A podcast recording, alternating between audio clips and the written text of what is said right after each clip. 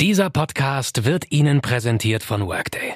In einer sich stetig verändernden Welt müssen rasche Entscheidungen auch kluge Entscheidungen sein. Deshalb verschafft Workday Ihrem Finanzteam schnelle Einblicke für die Planung der nächsten Schritte. Workday, das Finanz-, HR- und Planungssystem für eine Welt im Wandel. Guten Tag, liebe Hörerinnen und Hörer und herzlich willkommen zu einer neuen Folge unseres FAZ Digitech Podcasts. Heute begrüßen wir einen Kollegen, der in New York für uns die Dinge rund um das Internet im Auge behält. Roland Linder, herzlich willkommen, lieber Roland im Digitech Podcast. Hallo, lieber Carsten.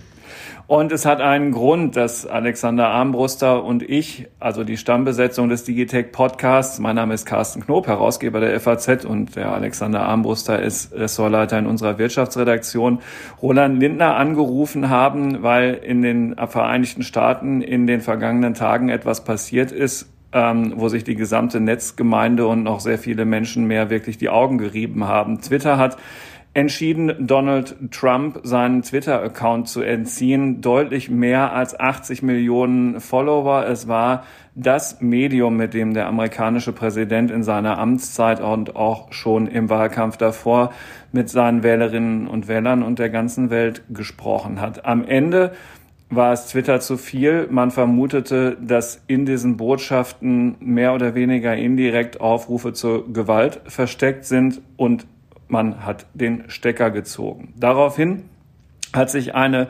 große Debatte entfaltet, wie denn diese amerikanischen Plattformen überhaupt zu behandeln seien. Dürfen die das? Sind sie inzwischen Publisher, für die dieselben Rechte und Pflichten gelten wie für ein deutsches Medienhaus zum Beispiel? Und ist es überhaupt eine gute Idee gewesen? Wie geht's mit der Regulierung dieser Plattformen weiter? Lieber Roland, ich fange einfach mal mit der einfachsten Frage an. Durften die das denn? Gebe ich dir eine einfache Antwort. Ja. Ähm, sie dürfen das machen, weil sie private Unternehmen sind und deshalb darüber bestimmen dürfen, was sie auf ihren Plattformen zulassen oder nicht.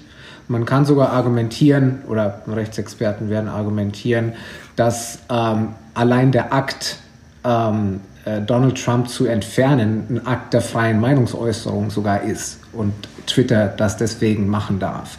Ähm, wir haben ja in Amerika das First Amendment, den ersten Zusatzartikel der Verfassung, der steht für freie Meinungsäußerung und der bezieht sich aber eben auf die Regierung und nicht auf private Unternehmen. Und das ist eben der Grund, warum äh, Twitter das machen darf. Aber, dann ist natürlich das große Aber, ähm, natürlich sind wir, oder es fühlt sich zumindest so an, dass wir nicht nur im privaten Raum hier sind, vor allem wenn eben Twitter und Facebook und so weiter so eine wichtige Plattform für die Politik sind, sogar die wichtigste für, ähm, für Donald Trump. Insofern, ja, rein formell lässt sich sagen, Twitter kann machen, ähm, was es will.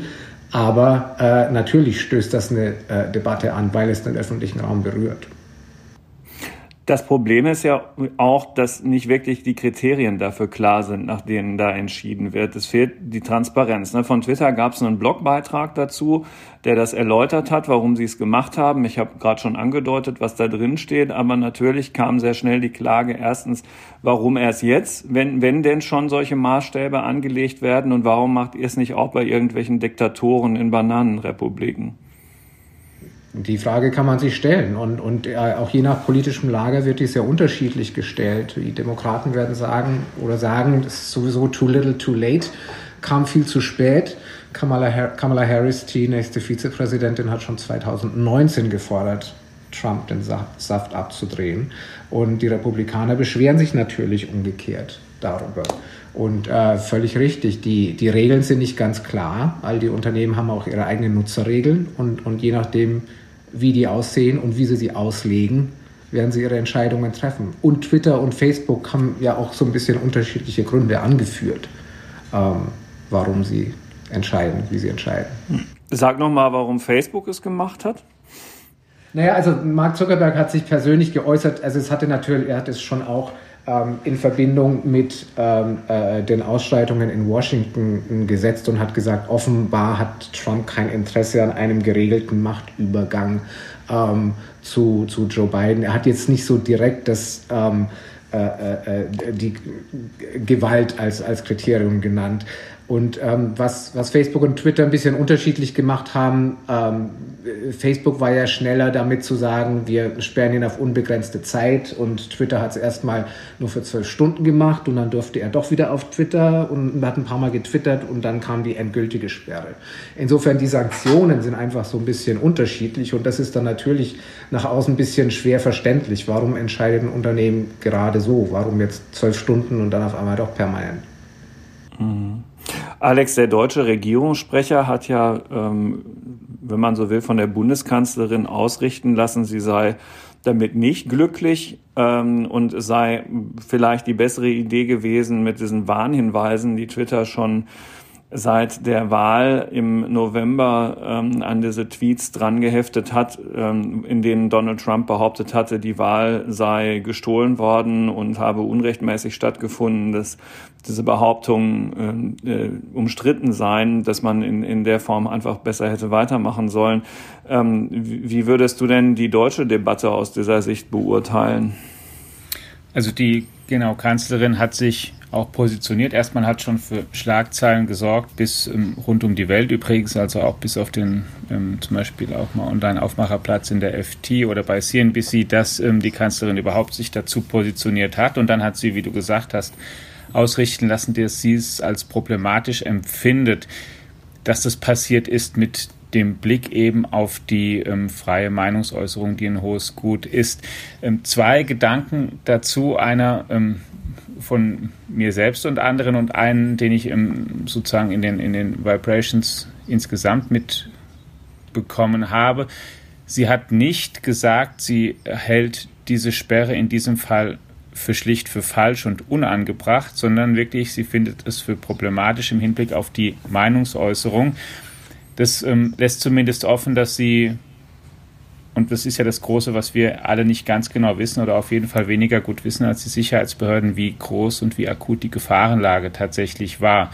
Denn da ist ja tatsächlich die auch eine Abwägungsfrage, die sich auch jemand stellen muss. Kann man so etwas machen, wenn Gefahr im Verzug ist oder noch größere Gefahr droht? Also wenn zum Beispiel einfach die, die, die Erstürmung des Kapitols, wenn die und wie sie organisiert war und was da vielleicht alles noch dahinter gesteckt hat.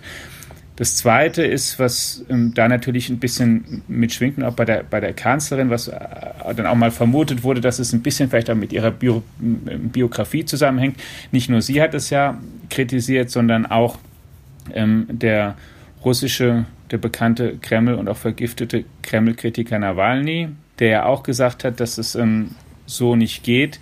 Und natürlich kann es sein, und, die, und das, da wurde dann ein Bogen mal zur Kanzlerin gespannt, die ähm, ja in Ostdeutschland aufgewachsen ist, dass Menschen, die in autoritären Regimen zu Hause waren lange Zeit oder darin leben und mit den Umständen zurechtkommen müssen, dass die natürlich das vielleicht auch für sich anders gewichten als Menschen, die in einer rechtsstaatlichen Demokratie leben.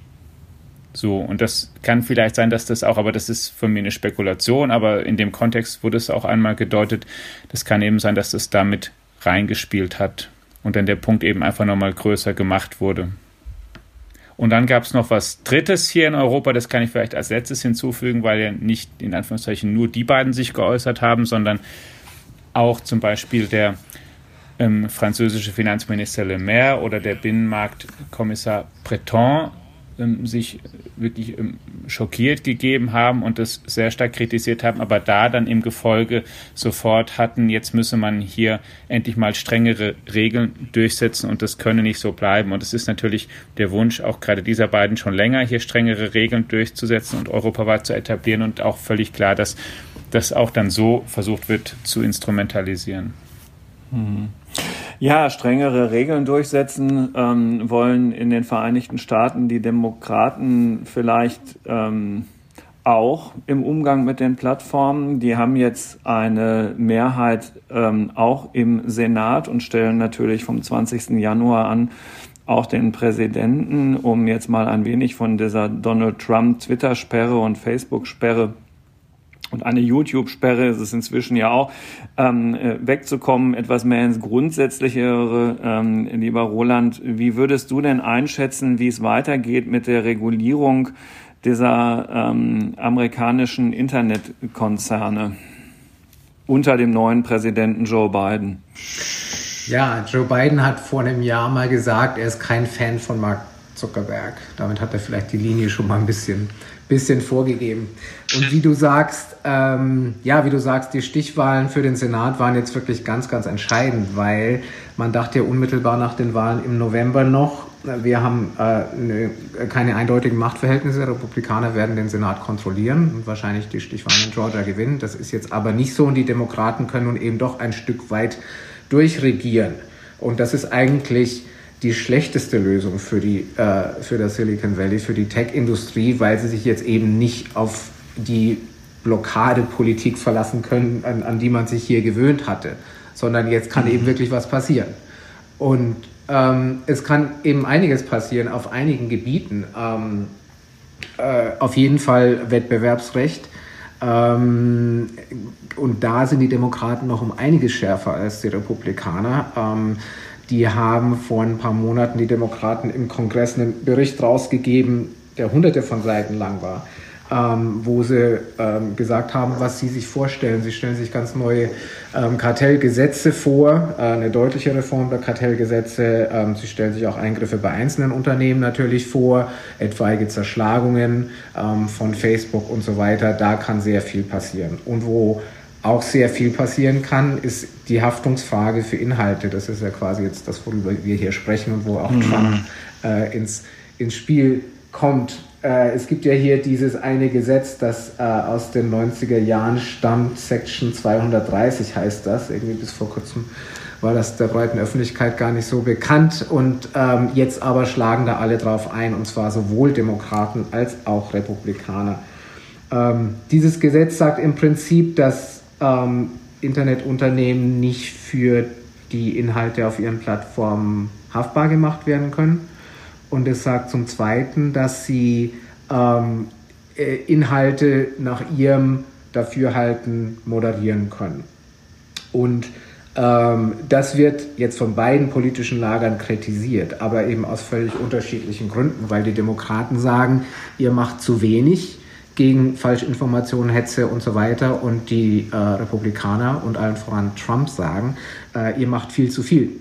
Und da gab es ja so ein paar Anhörungen vor dem Kongress, wo die ganzen CEOs da waren, Zuckerberg, Dorsey und, und, und so weiter. Und das war ganz hübsch zu sehen, wie äh, völlig unterschiedlich die Politiker da argumentieren. Die Republikaner beschweren sich, dass ihnen der Mund verboten wird und die Demokraten sagen eben, ähm, es, es wird nicht, nicht genug getan. So, und eben drum wäre es eigentlich für die Big Techs besser gewesen, äh, die Machtverhältnisse wären nicht eindeutig, weil dann können sie sich einfach weiter streiten, die Politiker untereinander. Aber nun sind eben die Demokraten am Ruder und deswegen kann da wirklich was passieren mit, mit, mit diesem Gesetz. Ähm, und natürlich dann im Sinne der, der Demokraten, was dann wahrscheinlich den Effekt haben wird, dass allgemein mehr moderiert wird auf diesen Plattformen und mehr eingegriffen wird. Und es gilt dann generell und auch für alle Plattformgrößen, denn ein Effekt kann ja sein, den man jetzt auch schon ein bisschen gesehen hat, dass die Leute dann zum Teil sich von den großen Plattformen abwenden und dann zu anderen Anbietern wie ähm, dem, dem Netzwerk Parler zum Beispiel gehen, was jetzt zwar gerade auch Probleme hat, weil Amazon die ja auch vom, vom ähm, Server in Anführungszeichen geworfen hat, infolge der, der Aufmärsche, aber es gibt ja eine Reihe von kleineren Netzwerken, die sich vielleicht auch noch gründen können, die dann sagen, wir ähm, nehmen die Leute auf. So Regulierungen würden dann größenunabhängig sozusagen gelten, vermutlich. Ja, ich würde schon meinen, also ich meine, Gesetz ist Gesetz.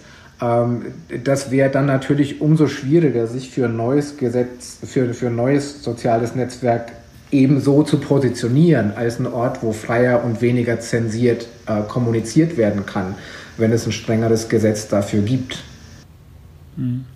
Das heißt aber Moderation, das ist scheint mir so ein, ein ähm, tatsächlich was, wovon ganz viel abhängen kann. Mehr Moderation würde bedeuten, dass das zwar so ist, dass die Unternehmen dann vermutlich noch mehr Mitarbeiter einstellen müssen dafür und sich noch mehr Technologie ausdenken müssen, aber dass im Kern des Internet erstmal bleibt, wie es ist. Wenn Sie andererseits diesen Section 230 Paragraphen, wenn Sie den kippen würden, dann würden sich ganze Geschäftsmodelle eigentlich ändern, oder? Das weiß ich nicht. Also, also nicht unbedingt. Also es würde ja jetzt nicht heißen, dass das grundsätzliche Geschäftsmodell oder das, das Werbemodell und das äh, auf Aufmerksamkeit der Nutzer basierende Modell dadurch ausgehebelt wird. Aber wenn Facebook sozusagen automatisch mehr oder weniger für alles haften würde, was dort jemand hochstellt, dann, ich weiß nicht, könnten die das nehmen als Risiko? Die würden ja wahrscheinlich mit Klagen überschüttet. Nicht zwangsläufig, also es ist nee. schwer, also ähm, schwer, ein bisschen schwer, das wirklich vernünftig zu beurteilen, weil es ein wenig ähm, äh, Kaffeesatzleserei ist. Meine Vermutung wäre, dass ähm, man diesen amerikanischen, es sind ja in der Regel amerikanische ähm, Konzerne, dass man denen mehr zutrauen muss und ihnen auch mehr abverlangen muss und kann, ähm, weil mhm. die technischen Möglichkeiten Inhalte zu screenen mit der Hilfe der immer schlauer werdenden künstlichen Intelligenz ähm, ziemlich ähm, umfassend sind und man ähm, natürlich auf der Basis von allen möglichen Schlüsselwörtern und semantischen Analysen eben die heiklen Dinge äh, wahrscheinlich doch rausfiltern kann in einem erheblich besseren Maß, als es, als es heute schon geschieht. Und ob die Werbekunden das schlecht finden, Alex, ist ja auch noch die Frage, weil wenn dieses Netz insgesamt ein, ähm, also das, dieses Netzwerk, das jeweilige insgesamt ein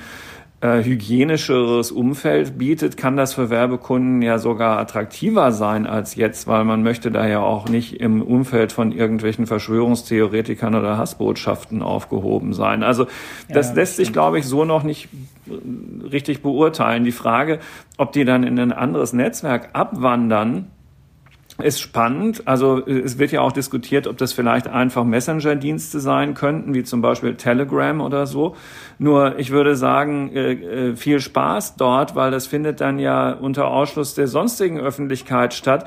Klar kann man da auch viele Menschen erreichen, aber das ist, es ist dann ja nur die Blase. Also damit würde ein Donald Trump 2 ähm, die Wahl nicht wieder gewinnen. Ja. Ich weiß nicht, Roland, siehst du das ähnlich?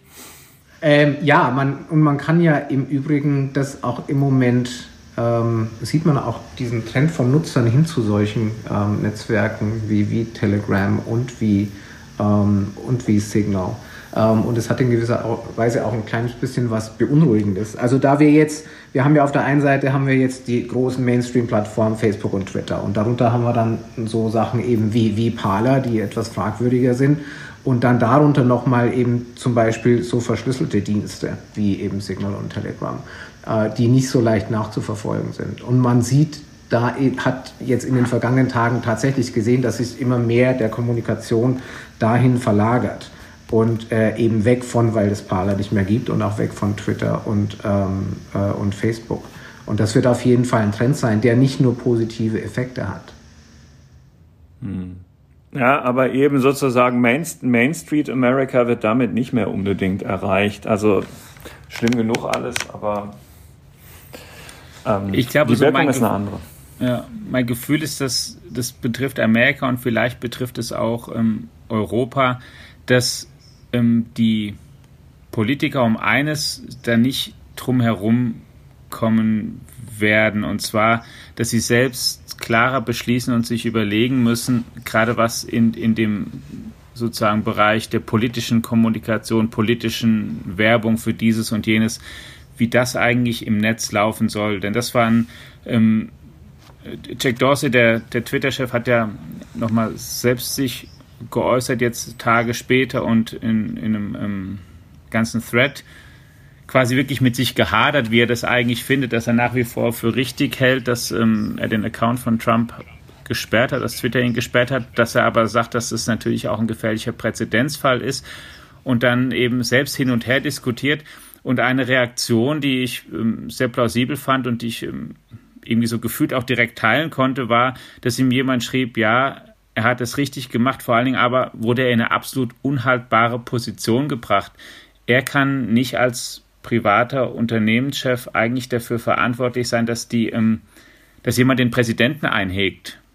Sondern es ist halt einfach Aufgabe erstens von Gesetzgebern und zweitens auch von den anderen Organen, von einem Senat oder Kongress, dass sie im Zweifel, wenn der Präsident sich ähm, vielleicht nicht an die Gesetze hält oder äh, Grenzen überschreitet, dass die eben dann aktiv werden und ihn ähm, einhegen. Die Unternehmen haben ja diese Rolle eher widerwillig angenommen. Also es ist ja jetzt nicht so, dass Jack Dorsey und, und Zuckerberg das dies kaum erwarten konnten, es Trump mal so richtig ja. heimzuzahlen. Die sind ja an der Reichweite interessiert. Die, die, also die sind überhaupt nicht an Zensur interessiert. Die wollen möglichst große Reichweite haben. Natürlich, die haben sie auch von Trump bekommen. Genau. Und, und seinesgleichen. Also auf jeden Fall. Und deswegen hat man ihnen ja lange vorgeworfen, oder viele haben ihnen lange vorgeworfen, sie tun viel zu wenig. Und, äh, und es fing dann eben erst im ja. Frühjahr letzten Jahres an, so ganz vorsichtig mit so den ersten kleinen Warnhinweisen von, von Twitter, als, als Trump anfing, über, über Wahlbetrug schon vorauseilend zu, zu sprechen. Und, und das ist aber eine Rolle, die die sehr widerwillig haben. Das sieht man auch, wenn es diese ganzen Kongressanhörungen immer, immer gibt ähm, und, und die sich immer winden, äh, wenn es um, um, um, um solche Fragen geht. Die würden da am liebsten nichts damit zu tun haben. Nein, nein, sie wollen eben genau natürlich nicht als Publisher angesehen werden, so wie wir. Aber auch wir sind eine Plattform, also wir, das Medienhaus FAZ und andere vergleichbare eben auch. Und bei uns ist es ja genauso, Alex. Bei uns wird gecheckt, was schreibt der denn da oder die.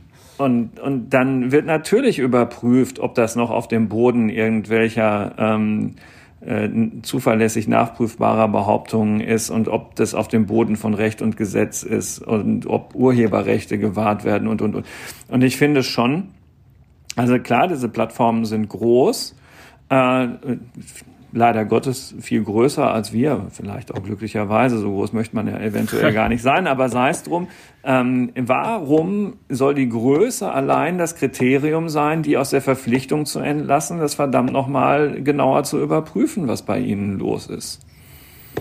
Also meine Meinung ist auch, dass es kein, dass kein Zustand ist zu sagen, ihr müsst sozusagen gar nichts machen. Ja. Auf dem haben sie ja am Anfang gestanden sehr stark und gesagt, ähm, Regeln, dafür gibt es ähm, Sicherheitsbehörden, Polizei, Staatsanwaltschaften, wenn was Falsches passiert, die müssen ermitteln und so weiter. Und wir sind in Anführungszeichen nur die Plattform. Genau, in Deutschland finde, ist das ja ohnehin schon nicht mehr so. Ne? Da gibt es ja genau. das NetzDG und ähnliches mehr. Das ist ja eher eine, genau. Co-Regulierung, so wenn man so, wenn man, wenn man so will. Ganz genau. Ähm. Aber Sie haben ja insgesamt natürlich auch jetzt Moderatoren auf der ganzen, also ganz Moderatoren auf der ganzen Welt und viel mehr eingestellt. Also sie kümmern sich schon selbst so ein bisschen mehr darum, weil ich auch finde, also finde, es, auch der Vergleich hinkt natürlich, aber ein bisschen ist es ja was auch von einem ähm, Clubbetreiber oder von einem Stadionbetreiber, wenn da die Zuschauer kommen oder die Gäste kommen in den Club und dann ähm, da sitzen auch nicht immer automatisch mit Hundertschaften von Polizisten mit drin, sondern erstmal kriegt der Stadion- oder Clubbetreiber gesagt, so, ähm, du guckst, dass die Leute sich bei dir benehmen. Und lieber Fußballverein, du guckst, dass die Fans im Zweifel ziehst du halt einen Zaun zwischen den Rängen und guckst, dass die Fans oder dass vor allen Dingen die Ultras der beiden Mannschaften, dass die nicht nebeneinander sitzen, damit sie sich, was weiß ich nicht, ähm, nicht randalieren oder und, und so weiter. Ihr seid mitverantwortlich und wenn es zu schlimm wird, dann kommt ähm, dann schicken wir die Polizei und so weiter. Und ich ja, finde, also natürlich hinkt ja. der Vergleich, wie ist ja klar. Äh, ja. Ich weiß, was du meinst. Und äh, trotzdem die die die Polizeihundertschaft, die die steht äh, in den Stadionkatakomben oder um das Stadion herum und ist nicht weit entfernt. A und B noch viel wichtiger. Mhm. Auf die, gerade auf die Tribünen, wo die einschlägigen Leute sind, sind X Kameras gerichtet, die natürlich dafür ja. sorgen, dass die Leute Stadionverbot bekommen, wenn sie sich daneben benehmen und davon gibt es eine ganze Reihe. Ja, äh, ja. Es gibt Vereine, die haben Probleme mit einer Neonazi-Szene und da muss genau. natürlich genau. gegen vorgegangen werden und wird es auch und wird hart durchgegriffen. Ja, das meine ich ja. Deswegen ist der, der Stand als, als Plattform, ich bin gar nicht zuständig, finde ich, den kann man nicht, sondern es ist schon so ähnlich. Jetzt sind die natürlich, hat ja auch mal bei uns im Interview hat Mark Zuckerberg gesagt, die natürlich größer als ein Stadion und so. Und natürlich ist die Frage, wo zieht man die Grenze, aber sie sind schon irgendwie mitzuständig. Und andererseits, bisher ist es eben rechtlich so und sie selbst begreifen sich eben auch so, dass sie eben keine Zeitung oder kein Fernsehsender sind, sondern in Anführungszeichen nur die Plattform. Ja, und das wollen. Argument kann man ihnen so nicht mehr durchgehen lassen, ist jedenfalls mein Standpunkt. Sie sind keine Zeitung oder ne, ne, ne, sind kein reines journalistisches Informationshaus. Das ist schon ja, wahr. Keine Redaktion. Ja, äh, ja aber, aber in dem Moment, wo sie halt eben doch Publisher ähnlich werden ähm, und mit Nachrichten befasst sind, muss man von ihnen mehr verlangen und die offizielle Position hat sich auch geändert von, von Facebook also und von, von Zuckerberg. Der sagt nicht mehr nur einfach, wir sind nur eine Plattform und sonst nichts und wir mhm. waschen uns, äh, wir haben keinerlei Verantwortung. Er sagt ja mittlerweile eigentlich eher, wir sind so ein Mittelding. Wir sind, wir sind so ein, ja. so, wir, also wir sind äh, Mittelding aus, äh, äh, also wir sind weder, weder wie Medien und wir sind weder wie, ähm, wie ein Versorger, also wie, wie ein Kabelunternehmen oder wie ein, wie ein Telefonunternehmen. Äh, wir, wir sind irgendwo dazwischen und da, man kann uns keiner Seite wirklich, wirklich zurechnen. Ähm, und, und er geht aber eben trotzdem nicht so weit, äh, zu sagen, äh, er, er, ist ein Medienbetrieb und bringt dann eben das Größenargument, und das kann man natürlich so sehen, wie du das siehst, Carsten, äh, wenn, wenn, äh, wenn Zuckerberg einfach sagt, ja, wir haben so und so viele Billionen Einträge jeden, jeden Tag, das geht überhaupt nicht. Deswegen können wir nicht genauso verantwortlich sein wie, ähm, äh, wie ein Medienbetrieb. Aber das ist natürlich auch ein bisschen wohlfeiles Argument. Eben. Wie gesagt, Technologie, Mitarbeiter einstellen und so weiter. Ja.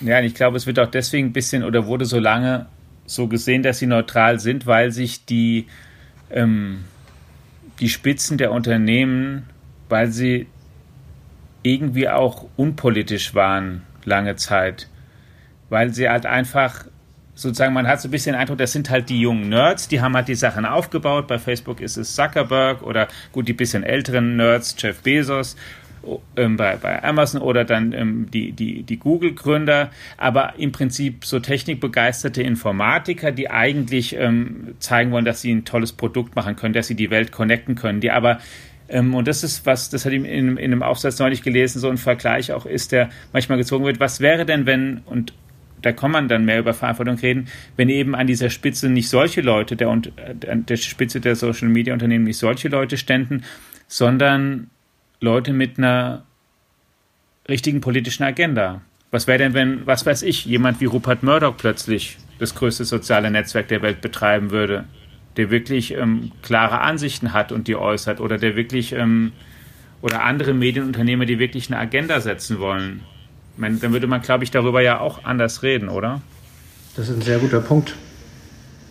Auf jeden Fall. Ja, das ist so. Ähm, und ohne das relativieren zu wollen, ist natürlich auch jetzt schon die Frage, wie unpolitisch ein Mark Zuckerberg wirklich ja. ist.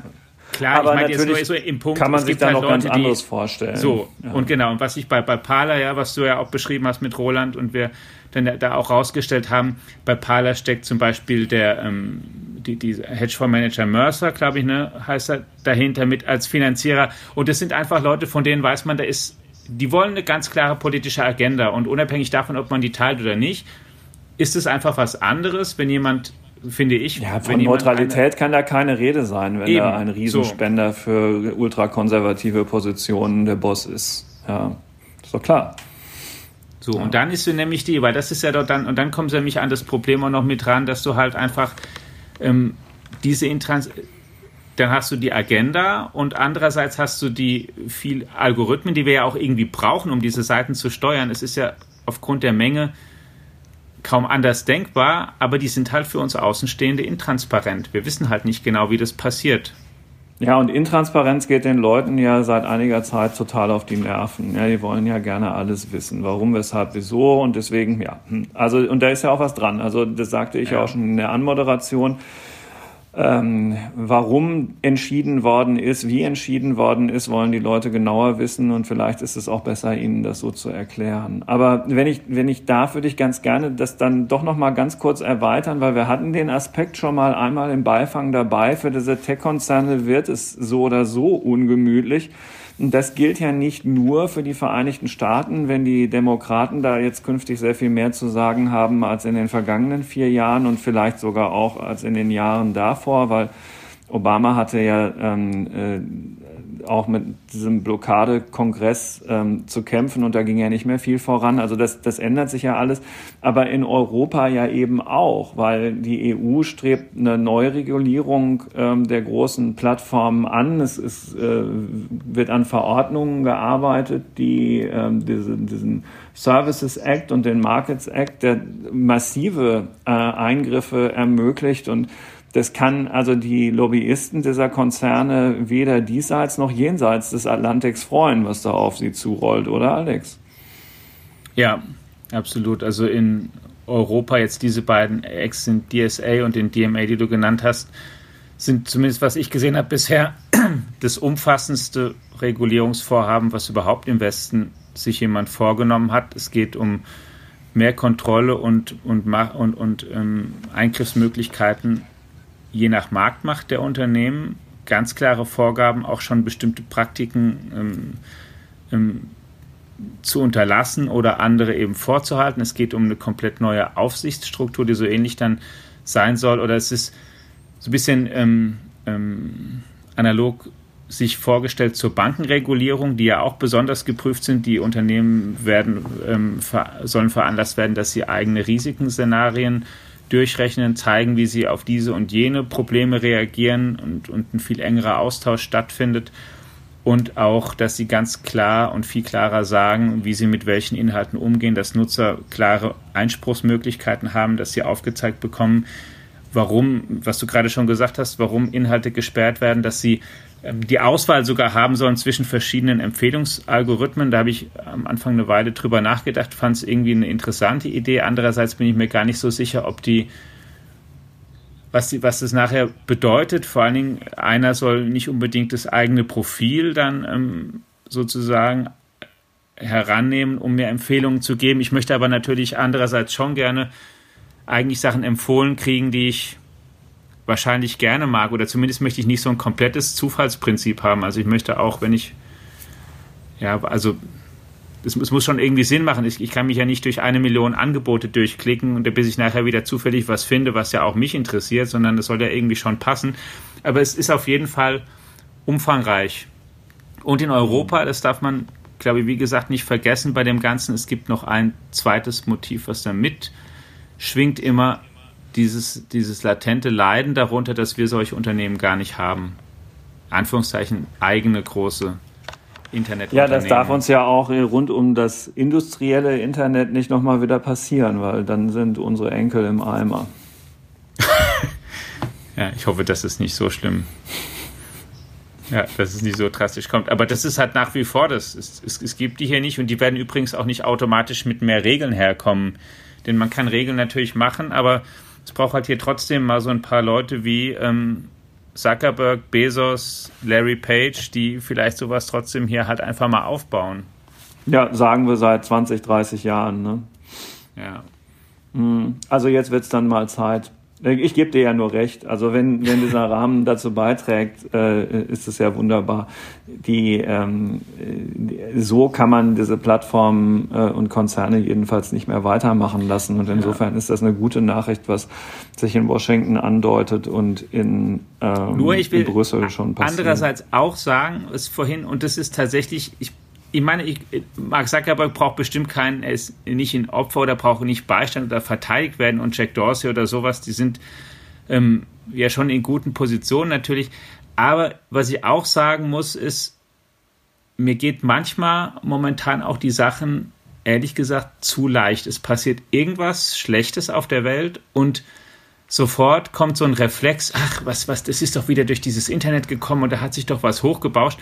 Und ich fand es, muss ich ehrlich sagen, hier nochmal echt extrem am vergangenen Wochenende, als nach der Twitter-Sperrung ich hier, ja, ich hatte ja am letzten Wochenende auch hier Dienst und dann erlebt habe, wie hier dann diskutiert wurde, ähm, dass Twitter Trump gesperrt hat und man dort praktisch, wie soll ich sagen, ein, ein juristisches Proseminar erlebt hat, in dem gedeutet wurde, ob jetzt die Äußerungen vom Freitag, die letzten beiden Tweets, ob die weniger schlimm genauso schlimm oder schlimmer waren als die 20.000 davor im Mittel.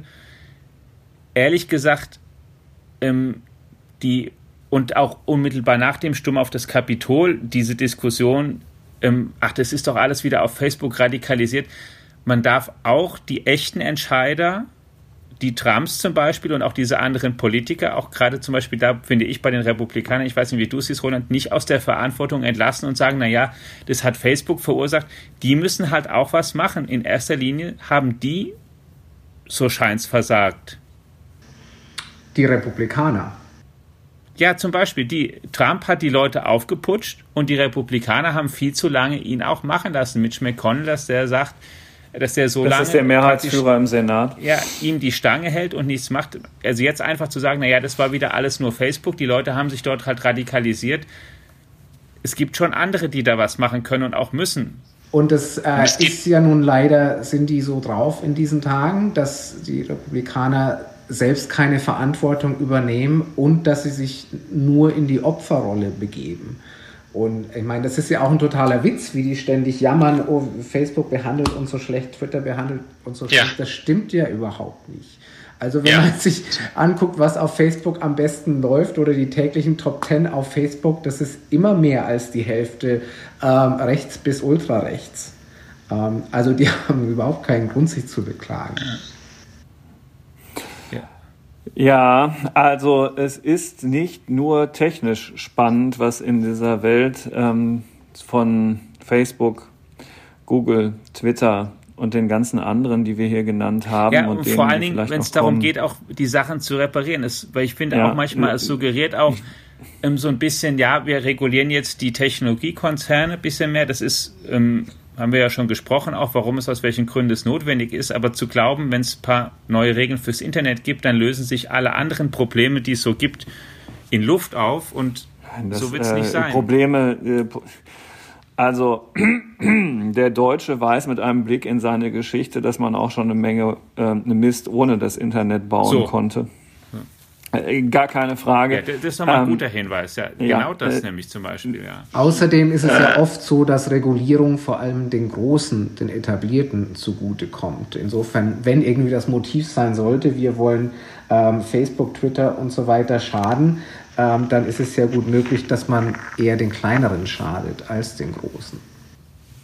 Das ist bei äh, Regulierung häufig der Kollateralschaden, den man vorher noch gar nicht absehen kann, weil den Großen dann doch wieder jede Art von Zustimmung erteilt wird, weil man die Plattform halt gerne so weiter nutzen möchte. Ein weites Feld.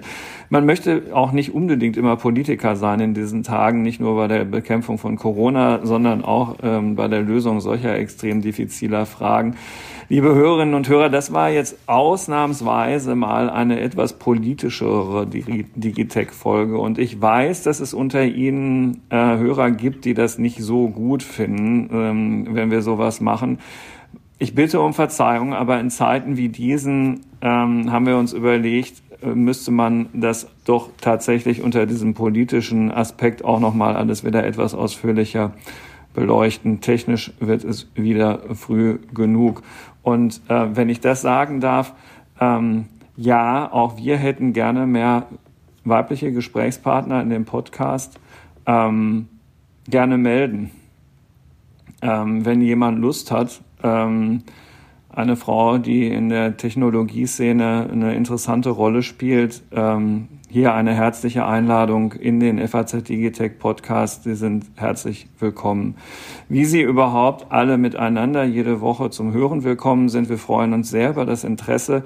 Ähm, danke dir, lieber Roland, dass du die Zeit gefunden hast, in New York ähm, mit uns zu sprechen. Ähm, wir sind nächste Woche wieder für Sie da und ähm, bis dahin informieren wir Sie in unserer Digitech-App www.fazdigitech.de ähm, kostenlos zum Download in den einschlägigen App Stores.